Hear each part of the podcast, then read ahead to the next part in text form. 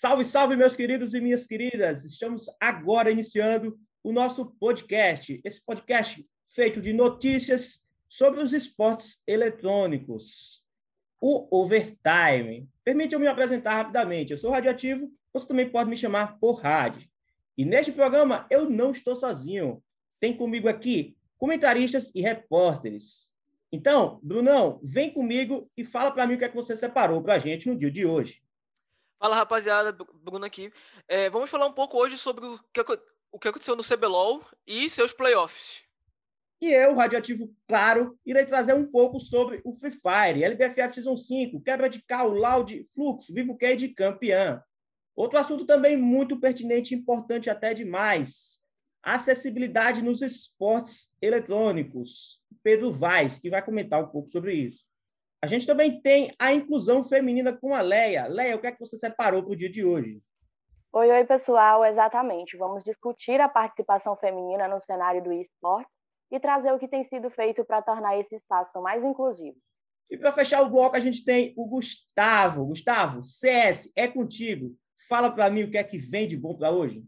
Salve rádio, salve rapaziada. É isso aí, semifinais de CBCS definidas e também uma discussão sobre o futuro do CS, o Academy.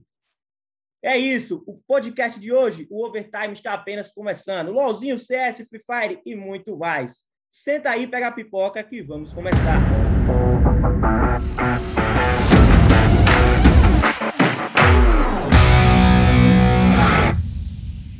Iniciamos então o Overtime falando sobre o League of Legends, mais precisamente Campeonato Brasileiro de LoL, o CBLOL. Diversos times tradicionais hoje irão disputar a tarde o playoff, então, vamos definir a grande final. Ressalto também, antes de iniciar, que essa final do CBLOL vale vaga diretamente no tão sonhado Mundial. E quem traz mais informações, principais confrontos, o que é que a gente pode esperar? Tem time favorito? Bruno, manda essa pra gente. Então, Rad, nessa última semana tivemos a definição dos playoffs do CBLOL que, começou neste, que começa neste, neste sábado. Os seis times já estavam classificados, mas faltava definir os confrontos. Com esses últimos jogos, a Pen Game e a Volks garantiram suas vagas diretas para as semifinais. Já a Loud enfrenta a Renga nesse sábado e o Flamengo pega a Red Kennedy no domingo pelas quartas. Opa, que legal, olha só. Então a gente tem um confronto aí do sábado, que é Rensga e Loud. Mas, Bruno, fala comigo. A Rensga fez a melhor campanha para cima do, a melhor campanha do segundo turno e chega favorita para cima da Loud. Ou não? Você acha que é, eles não vão ter jogo fácil ou tem obrigação de vencer pelo peso da camisa? Então, Rádio, a Ranger vem como favorita do confronto, já que o time goiano, como você falou, tem a melhor campanha da competição no segundo turno. Os Cowboys ganharam oito dos nove jogos, só perdendo para a PEN, que é a favorita ao título. Comparado à Ranger, a Loud não tem vindo tão bem nesse segundo turno. Dos times que se classificaram para os playoffs, a Tropinha só ganhou da Red Kennedy. Ah, legal, legal. Já falando em relação à Loud, a Loud ela jogou o split anterior e ela caiu pela PEN, né? De virada, 3 a 2 e agora tem a chance novamente de avançar. Você acha que a Loud consegue fazer barulho ou você fica com a Rensga? Com certeza fico com a Rensga. A Loud, como eu falei, não tá vindo bem. Tem perfumado bem, mesmo ganhando, não tem perfumado muito bem. O, na última semana, eles podiam ter ganhado o Flamengo e não ganharam, acabaram entregando no jogo, foi um jogo bastante confuso para as duas equipes. Então, eu acho que a Renga vem bem melhor do que a Loud. Então, eu vejo é, Renga, Renga e PEN nas semifinais. Ah, coisa boa. Renga passa da Loud, na sua opinião. Então, a gente passa agora para o próximo confronto, né? Que é no dia seguinte, o domingo.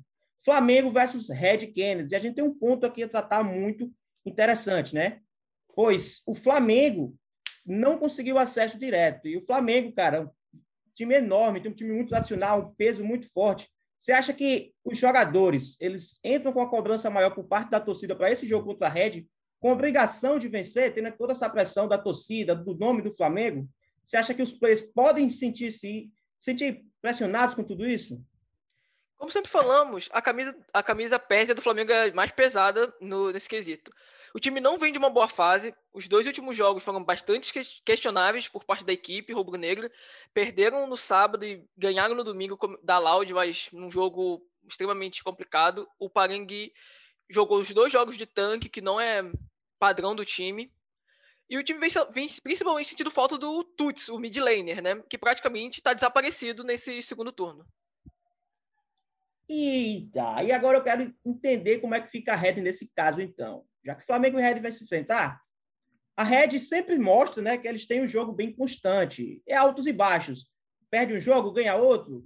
Chega no mid-game, não sabe o que fazer, se perde dentro do jogo, se perde durante as calls. Você acha que esse, essas tomadas de decisões erradas durante os jogos da Red é, vai afetar eles? É, então, como você falou, a Red é um time bastante inconstante. Eles ganham jogos que deveriam perder, perdem jogos que eles iam ganhar. Nunca dá para saber o que esse time vai fazer numa partida. A única coisa constante do time é o problema de mid-game, que aparece todo jogo. Recentemente, o, jung o jungler do time, o Aed, deu uma entrevista para o GE falando justamente sobre isso. O time estava ciente desse erro, desse erro de mid-game, que eles se sempre se afobavam muito, e passou a ficar com medo disso. Aí esse medo gerava mais erros. Então, o time continuava errando ainda mais. Então, para você, Flamengo e Red, Flamengo avança na próxima fase. É, eu acho que vai ser um jogo complicado, vai ser literalmente o time que errar menos vai passar, mas eu acho que nesse caso o favorito é o Flamengo.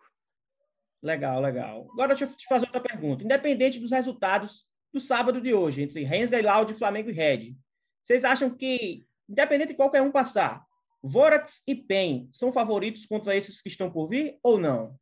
Com toda certeza. Eu já posso garantir que a final, para mim, vai ser PEN e Vorax. Vamos ter uma, um repeteco da final do primeiro split.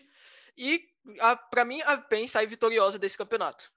A PEN é favorita, né? Já Eu venceu o é, split anterior e vem, vem bastante forte para esse split agora que está acontecendo. Então, essa semana aconteceu algo bastante interessante que a gente pode, que foi a polêmica envolvendo o, Ren, o Ranger. É, no Twitter, o jungler do Flamengo acabou falando que o Zico era superestimado. No caso, o, o jungler não estava falando, obviamente, do grande ídolo do Flamengo, mas sim de um rapper sul-coreano. Mas não ficou, o Twitter não ficou bem claro, né? Então a torcida do Flamengo acabou atacando o, o jogador do Flamengo. É, Bru, eu acho isso extremamente perigoso, principalmente quando você mexe com o nome de, de ídolos de um clube do, como o nome do Flamengo, que tem o peso. Porque é claro que muitas pessoas que começaram a acompanhar o LoL, que torcem para o Flamengo, vieram dessa base do futebol e tem esse personagem como ídolo. E aí eu acho que fica bem complicado se você não deixa muito bem claro, porque no tweet ele não deixa claro, principalmente no primeiro tweet, de que ele fala do rapper e não do jogador do Flamengo. Então eu acho extremamente perigoso, principalmente na posição dele. Eu acho que ele já deveria saber disso, né? Eu acho que é muito difícil ele não, não ter ideia de que isso fosse tomar as, as proporções que tomaram. Boa, boa, boa. Isso aí mesmo. É interessante. É... Eu também acompanhei rapidamente esse assunto do, do Ranger e eu vi que ele se retratou, mas ele se retratou bem uma hora depois. Ele, colocou um Twitter por cima do outro e, tipo assim, o que ele fez de errado, ele piorou ainda mais a situação e acabou acarretando nisso, né? Pô, falar do Zico, cara, a pessoa tem que ser muito pirado para falar do Zico no Flamengo. É, é, algo eu não tenho como descrever isso aí mesmo. Mas é, é isso, né? Ele já, já, já foi o caso, o caso aconteceu, mas e com certeza isso vai acarretar para o jogo de, de, da, contra a Red, claro. Isso pode sim prejudicar até o psicológico do jogador. E se o cara jogar mal, a torcida vai cair em cima. Pode ter certeza que, que coisas vão acontecer contra Red e Flamengo nesse jogo por causa disso tudo. Então é isso, encerrando aqui o bloco sobre League of Legends. A gente tem sábado, Rensga versus Loud, domingo, 8 de agosto, Flamengo versus Red. Vamos acompanhar para ver quem vai avançar no CBLOL.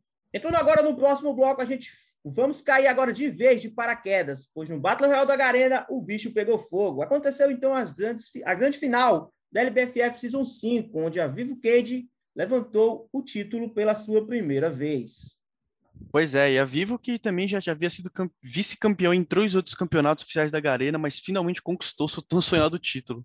É exatamente isso. A Vivo Cage conseguiu o título pela sua primeira vez e nós do Overtime fomos atrás do coach da Vivo Cage, Vamos perguntar a ele o que foi que aconteceu, o que foi que ele fez de diferente para que a equipe da Vivo Cage conseguisse este título.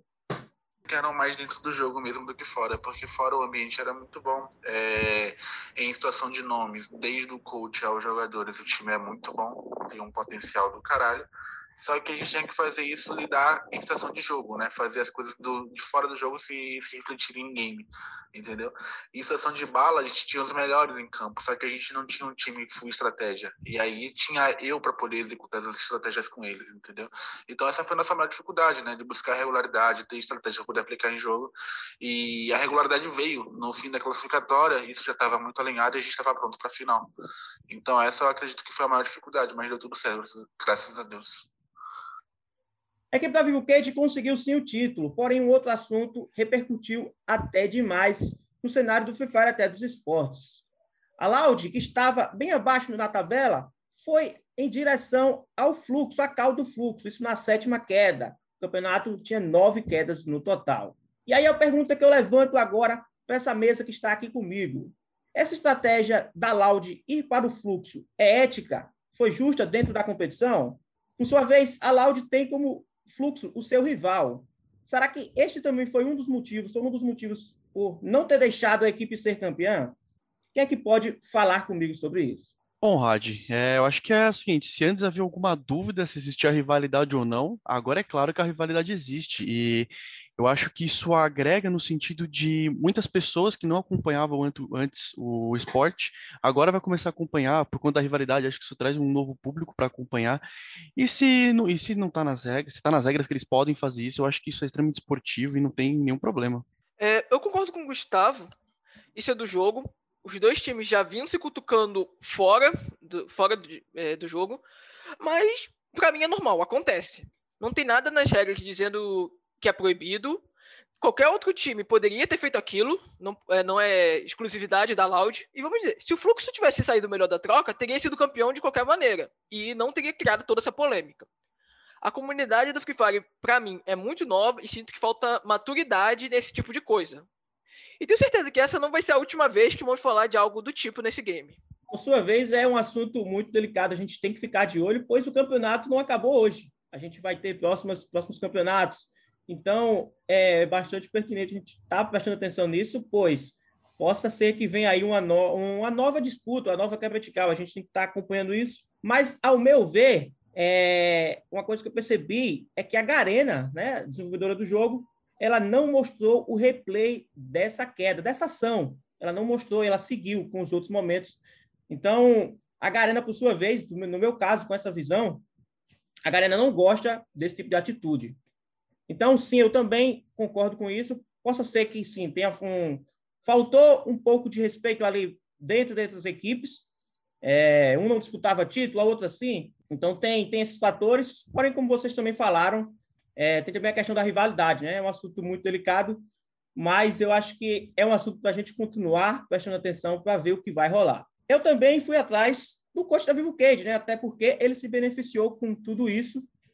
E eu quis saber qual a opinião dele com isso tudo? Eu perguntei exatamente o seguinte: sobre a quebra de cal entre Loud e Fluxo, na sua opinião, foi antijogo ou, é, ou a Loud pulou pelo título, atrás do título, em cima do fluxo? E ele respondeu exatamente isso. Cara, eu não posso falar com clareza se eu acho antijogo ou não, tá ligado? Porque se existe e se tá no jogo é para acontecer. E, cara, isso daí é uma coisa comum no cenário emulador, entendeu?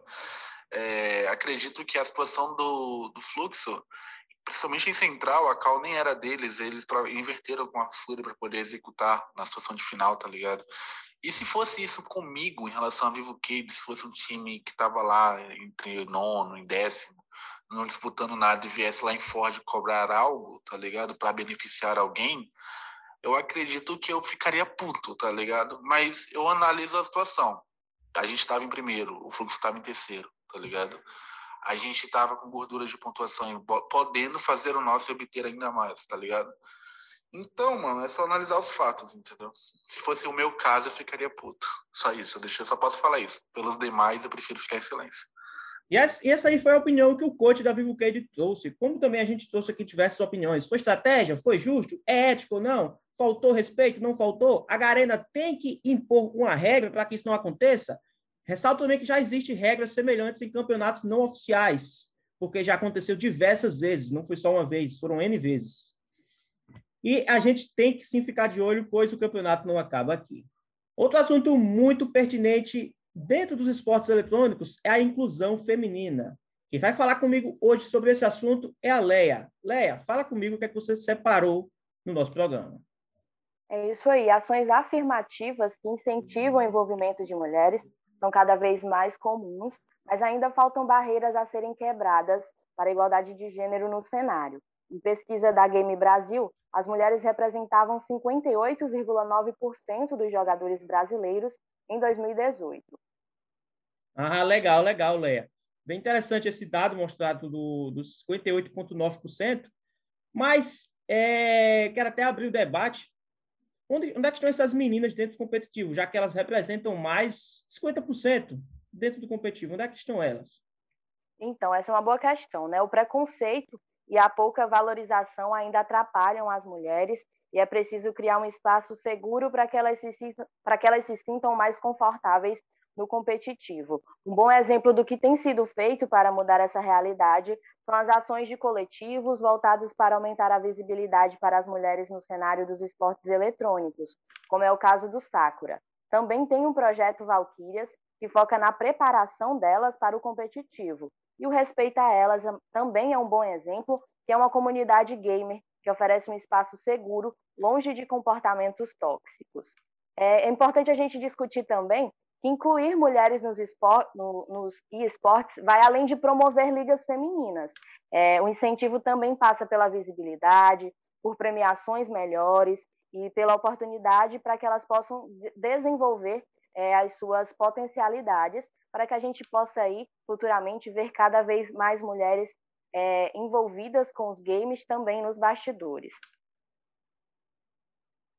Nessa caminhada, a gente pode destacar cases de sucesso, tá? Que a gente pode se espelhar para que a gente possa mudar essa realidade. No CBLOL Academy, temos quatro jogadoras disputando o campeonato atualmente. Também foi criada recentemente uma equipe emulador da Fúria, onde há uma lineup inteiramente feminina, com quatro jogadoras e uma coach. E dentro do cenário do CS, existe uma constante crescente do cenário feminino, uma vez que grandes organizações como a MIBR e a Fúria investem nessa área. Exatamente isso como você falou, Leia. Outro assunto que a gente vai tratar também, que é bem semelhante, é sobre as acessibilidades nos esportes. Quem fala comigo é o Pedro Vaz. Ele trouxe uma entrevista com o Samuel Clarkson, que é jornalista, colunista de esportes do portal IG e tem deficiência física. O que é que você preparou, Pedro? Solta aí para gente. Converso agora com o jornalista Samuel Clarkson, ele tem 26 anos de idade, é colunista de esportes do portal IG, vai conversar com a gente direto da cidade de Piedade, onde ele mora. Tudo bem, Samuel? Tudo bem, Pedro. Tudo ótimo, Samuel. Samuel, primeiro eu gostaria que você falasse da importância dos jogos eletrônicos na sua vida. Bom, a importância dos jogos eletrônicos na minha vida vem de muito cedo, assim, já vem de muito tempo. Porque como eu sou deficiente físico, eu não conseguia praticar o futebol, que é minha grande paixão. E através do, do esporte eletrônico, do jogo eletrônico, eu consegui praticar o futebol que eu não conseguia praticar devido à minha deficiência. E qual é a sua deficiência? É paralisia cerebral. E a sua paixão aí pelos esportes? Como os esportes eletrônicos chegaram à sua vida? Foi através dessa paixão que eu tenho pelo futebol, né, a priori. Então foi uma coisa muito natural. Como eu não conseguia praticar o esporte na plenitude, na vida real, eu consegui fazendo isso através dos jogos eletrônicos. Como é que os esportes eletrônicos, como é que os esportes, no modo geral, eh, podem trabalhar a questão da inclusão social e da acessibilidade? Bom, como a gente sempre tem uma dificuldade particular falando é, de cada deficiência, é, os jogos e o esporte de uma maneira geral nos ajudam a so, sociabilizar, nos dar mais confiança, a explorar os nossos pontos fortes. Então, eu acho que é isso que faz a diferença, né?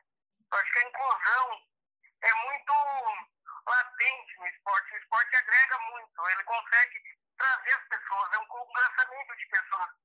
Então, acho que é isso. O deficiente é fundamental. Samuel Clarkson, muito obrigado, parabéns pelo seu trabalho. Deixa um endereço de contato, link, enfim, um contato de Samuel Clarkson para a gente acompanhar seu trabalho. O meu, eu tenho Facebook é Samuel Clarkson. É, por lá que eu ativo. Posto tudo. Lá tem link de coluna minha do Wiki. Quem quiser me achar, eu estou no Facebook. O Clarkson explica pra gente, soleta, por favor. É C-L-A-R-K-S-O-N.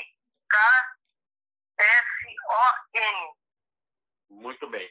Samuel Clarkson, muito obrigado mais uma vez. Sucesso para você. Um abraço para todo mundo aí de piedade. Sucesso, saúde para a gente aí. Período de pandemia que passe logo. Abraço. Eu que agradeço. Abraço. Sucesso para nós. Obrigado. Tchau. E essa foi a entrevista com o Pedro Vaz. E como a Leia Alencar falou, como também o próprio Pedro Vaz citou, a gente tem aí uma falta de inclusão nos esportes e também temos um buraco sobre isso. Porém, podemos sempre estar reforçando o nosso cenário, como a própria Leia mencionou, a Saco do Esporte sempre visa aumentar isso tudo. Projeto Valkyrie, acessibilidade, conforme o Samuel também mencionou. Eu queria também trazer debate aqui para o Bruno. Bruno, o que é que você achou sobre a Sacro Esporte, sobre esse cenário, essa inclusão que está acontecendo dentro do cenário feminino? Bom, é, na questão do cenário feminino, é extremamente necessário uma maior representatividade, é, por exemplo, em várias modalidades, como a Leia falou, não só no, é, no stage, mas como no backstage. É, em alguns, temos como alguns exemplos a Fogueta e a Lágolas no CBLOL Academy. Temos as meninas que estão jogando o, o Academy do CBLOL, propriamente dito. No, no CS, tivemos recentemente a, a, o Campeonato das Jaguares. É, mas não só é, é necessária representatividade feminina, como a de das pessoas que têm necessidades especiais e até mesmo de negros, já que a gente não tem grandes referências nesse quesito. Exatamente, exatamente sobre isso, Bruno. Um outro assunto para a gente fechar é que muitos jogos, por exemplo, ainda assim, não tem toda a acessibilidade para que o deficiente consiga, consiga participar né, ativamente do, do game. Eu trago um exemplo claro aí do Free Fire, por exemplo, você não consegue é, trocar ideias com outra pessoa em cal, se você tem algum tipo de deficiência. Não tem, por exemplo, um comando ali automático, quando você aperta e fala que vai fazer tal ação. Isso aí é uma falta muito grande, por exemplo, que eu vejo no Free Fire, e com certeza também há em outros jogos. Então é isso, ficamos de olho aí no assunto entre inclusão e acessibilidade nos jogos eletrônicos, nos esportes. Continuando agora com o nosso overtime, Agora vamos falar sobre o bloco de CS. Semifinais do Campeonato Brasileiro de Counter-Strike foram definidas nesta última semana. Teremos então os grandes confrontos neste sábado. Quem fala comigo é o Gustavo Alencar. Traz mais informações sobre o assunto. O que, é que a gente pode esperar? Tem favorito? Fala comigo, Gustavo.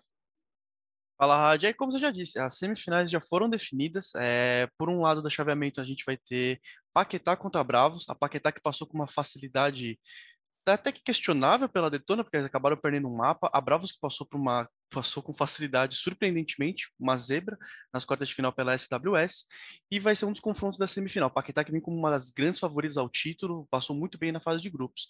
Do outro lado da chave, a gente vai ter o reencontro da final da última edição do CBCS entre Sharks e MBR, que também passaram 2 a 0 confirmaram favoritismo nas quartas de finais, e vão disputar essa, essa semifinal com a MBR carregando favoritismo por ter também feito uma fase de grupos muito melhor que a Sharks. Paquetá e Bravos nas semifinais e MBR Sharks. É assunto para a gente acompanhar, ficar de olho para ver quem se sobressai para a grande final. Saindo um pouco agora do Brasil, Gustavo, a gente tem um torneio recente que foi da Fúria Academy. Ela foi eliminada, né, em um dos principais times juni juniores do mundo. Com apenas três vitórias, a equipe amargurou com 11 derrotas e o time foi desclassificado. Porém, o que, é que a gente pode tirar disso tudo? Né? Uma vez que o Academy aqui no Brasil é, é uma comunidade muito fraca, não tem essa, essa expansão toda, essa, esse poderio. O que, é que a gente pode esperar, Gustavo, do cenário Academy aqui do CS no Brasil? Pô, eu acho que o Academy, principalmente no CS, ainda acho que é algo muito escasso. Eu acho que é essencial para que o cenário cresça, principalmente no Brasil. A gente tem exemplo de algumas equipes juniores lá fora, como a da Navi, a Navi Júnior, que eles já, já, conseguiram tirar um jogador é, construído na, nesse time júnior que já disputou, já disputou diversos campeonatos no time principal, que é o Beat. Então, isso serve de exemplo como a gente tem que aplicar isso aqui no Brasil. Acho que a única vez que nós conseguimos montar um time competitivo uma das únicas que foi dominante lá fora, que foi a época da SK e da Luminosity, nós conseguimos tirar dois jogadores da Games Academy, que era um projeto para revelar novos jogadores, que foi o Taco e recuperou a FNX para o CSGO. Então acho que a única vez que a gente conseguiu fazer isso foi através dessa ideia do Academy. E eu acho importantíssimo instituições grandes do CS, como a Fúria aqui no Brasil, estarem investindo nessa área. A MBR já começou, depois de ver o avanço da Fúria nesse sentido, fazer uma peneira para a situação, para uma peneira para o Academy. Eu acho que isso, principalmente no Brasil, a gente tem poucos exemplos. A gente tem exemplo, eu acho que o único, da Detona Pound. Então, acho que isso vai agregar cada vez mais ao cenário brasileiro crescer, porque a gente vê que outros cenários brasileiros, como CBLOL, LBFF, são muito fortes, do CS não. Eu acho que o Academy vai trazer essa grandeza, até porque você não vai precisar sempre pagar passe para o jogador, contratar outro jogador, você pode trazer um que você já vem formando com o tempo, que combina com o seu estilo de jogo. Então, claramente, a gente percebe que tem um déficit, né? Eu acho que não só no CS, mas em outros, outros jogos também há esse, essa falta do, do, do buscar o Academy, porque os times não investem. É, já pegando essa, esse, esse gancho, queria trazer até para a mesa, para o Bruno, talvez, né, podendo até expandir esse assunto. É, por que não existe um Academy hoje, hoje até em outros jogos, é, ou no CS? Ô, Bruno, você está comigo? Tô, claro, Rádio. É o seguinte, no, no, na, no LoL, é, é a regra da Riot, organizador, que é a produtora e organizadora dos campeonatos, que as equipes tenham equipes academies, porque isso busca fomentar o cenário com novos jogadores. Então, a gente não vai ter aquela necessidade de você trazer jogadores figurinhas carimbadas que talvez já não estejam mais performando como antigamente, não estão mais no seu auge. Você pode trazer esses novos jogadores. É que, na minha opinião, é algo extremamente necessário no CS, que é um cenário com alta rotatividade, já que, de certa forma, os, os times e os próprios jogadores não, não têm uma segurança de. não têm uma certa estabilidade. Então, tem essa alta rotatividade. Então, é necessário você fomentar esse cenário com, novo, com um ar novo, né? Como a gente pode falar. De fato, Bruno, a ideia do Academy né, é descobrir novos talentos. É, não dá para entender um time que não investe no Academy se ele vai estar tá poupando custos, revelando novos jogadores, podendo até subir ele para o time principal, depois vender. Então, tipo assim, é uma forma de rentabilizar, é, investir dentro do clube e até monetizar em cima disso tudo. É um assunto bem importante, CS Academy, e a gente tem que sim ficar atento, pois temos Paquetá e Bravos nas semifinais, como também MIBR e Sharks, para a gente ficar de olho no CBCS, como também no cenário Academy como um todo, não só no CS. Entramos agora no nosso quadro backup, isso mesmo, onde a gente traz uma curiosidade, a gente puxa um dado histórico dentro do universo dos esportes. E hoje, no backup, vai ficar com o Gustavo Alencar. Ele traz uma informação muito pertinente sobre o cenário do CBCS. Pois é, Rad. É, no dia, agora, dia 26 de agosto, a MBR vai completar três anos do seu título da Zotac Cup. É um título que não tem muita relevância no cenário, porém, por muitos anos, até eles conquistarem a última edição do CBCS, foi o único título desde que a org da MBR voltou para o CSGO daquela line antiga com Fallen, Tariq, Steel que ainda com os americanos na line, eles conquistaram essa Zotac Cup, foi o único título por muito tempo. E, visto que agora eles têm chance, são os grandes favoritos para conquistar mais um CBCS, conquistar o bicampeonato, já colocar três títulos aí desde a volta da, da organização. E é isso, Gustavo. Ficamos de olho aí é, desse, dessa MIBR, né, que foi campeã da Zotac Cup em 2018. Porém, tudo que é bom dura pouco e a gente está chegando ao fim do nosso programa. Fechamos aqui com os highlights, destaques, destaques finais. O que, é que a gente pode ficar de olho? Vamos aqui chamar cada um dos comentaristas para falar um pouco sobre isso. Fala comigo, Bruno, o que é que você traz aí? O que é que a gente pode ficar de olho atento ao que dentro dos esportes? Então, Rad, no dia 10 e 11 teremos os playoffs do CBLOL Academy. E no sábado, no dia 14, teremos as 14 e 15 teremos semifinais do CBLOL. Temos também que ficar de olho na próxima LBFF, pois haverá vaga para o Mundial. E como a gente já mencionou aqui durante todo o nosso debate, fluxo e loud, temos que sim ficar de olho, pois pode acontecer algumas coisinhas que já foi mencionado por aqui. Dia 28 de agosto é o início da LBFF Season 6. E agora a gente vai falar com o Pedro Vaz. O que, é que a gente pode ficar de olho no cenário dos esportes, Pedrão? Diz para mim. no dia 16 começa o Major Airball 6, onde temos quatro equipes brasileiras para ficar de olho. É exatamente isso aí. Também temos a Leia Alencar, que vai tratar um assunto também bem pertinente. Fala para mim, Leia. Pelo Valorant, temos no dia 8 as finais do VCT e também as qualificatórias do circuito feminino. Gustavo, o que é que você preparou para encerramento? Pois é, dia 16 de agosto também começa a Excel Pro League. É, teremos dois times brasileiros, a Fúria e a Team One, mas também poderemos contar com um dos grandes personagens, que é o Fallen, que estará jogando pela Team Liquid, que é para ficar de olho. Fúria vem como uma grande favorita. E os nossos highlights vai chegando ao fim. Tudo que é bom dura pouco. E é isso. Agora a gente tem que prestar bastante atenção no que os nossos comentaristas e repórteres mencionou aqui durante todo esse programa. Eu agradeço até demais você que nos ouviu até aqui e até o próximo Overtime.